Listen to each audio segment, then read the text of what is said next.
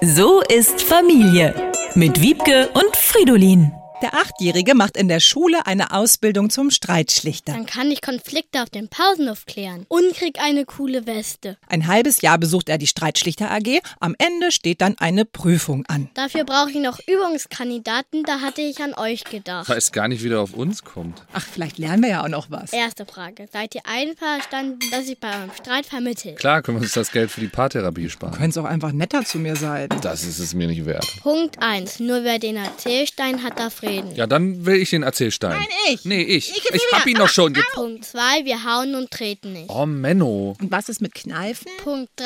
Wir lassen den anderen ausreden. Wenn ich warte, bis die ausredet, kriege ich nie einen Satz dazwischen. Wann hast du denn das letzte Mal in ganzen Sätzen mit mir Was geredet? soll ich denn sagen? Du weißt doch eh immer alles besser. Punkt 4. Wir beleidigen nicht und machen keine Vorwürfe.